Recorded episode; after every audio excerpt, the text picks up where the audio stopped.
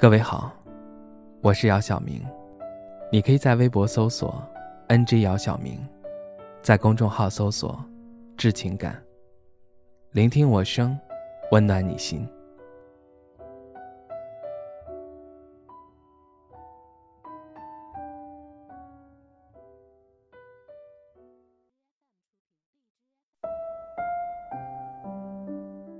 小辉告诉我，他准备放下了。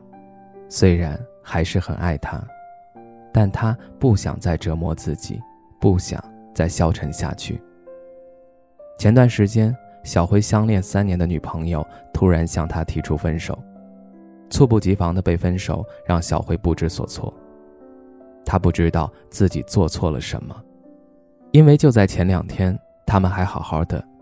他一直问对方原因，对方只是告诉他别问了，不爱了。就是不爱了，就这样，对方的一句话否定了他们三年的感情。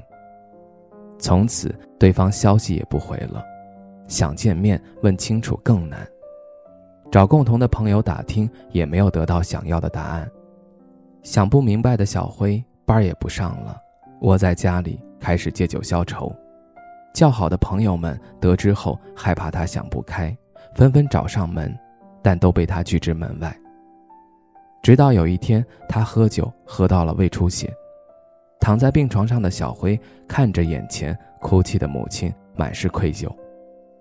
他的哥哥姐姐将他骂得狗血淋头，说他为了一个不爱他的女人这么糟践自己的身体，怎么能对得起家人？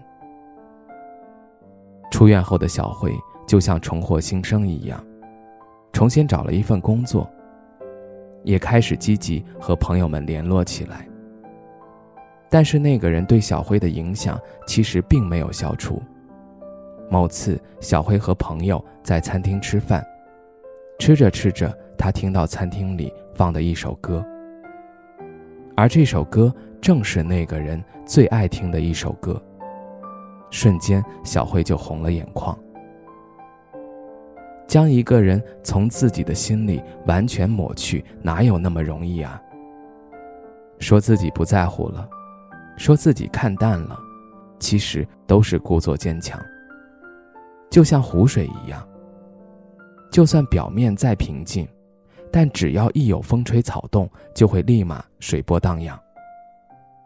更何况是人的内心呢？那么，怎样才可以忘记一个人呢？干嘛要忘呢？如果你天天提醒自己去忘记，只会加深这个人在你心里的印象。想要忘记一个人，最好的方式不是逃避，而是面对。很多心结放在心里，如果不解开，无论过了多久，都不可能消失。不用太着急，随着时间，你总会找到答案。分手。就像是身上不小心破了一个口子，而伤口愈合需要时间，疼痛也在所难免。即使好了，也会留下疤痕，但至少不会像一开始那么痛。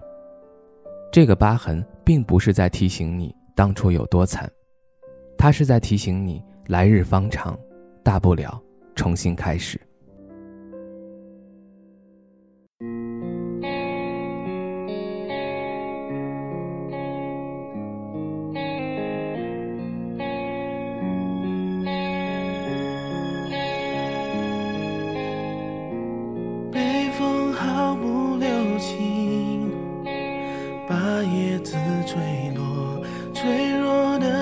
选择了逃脱。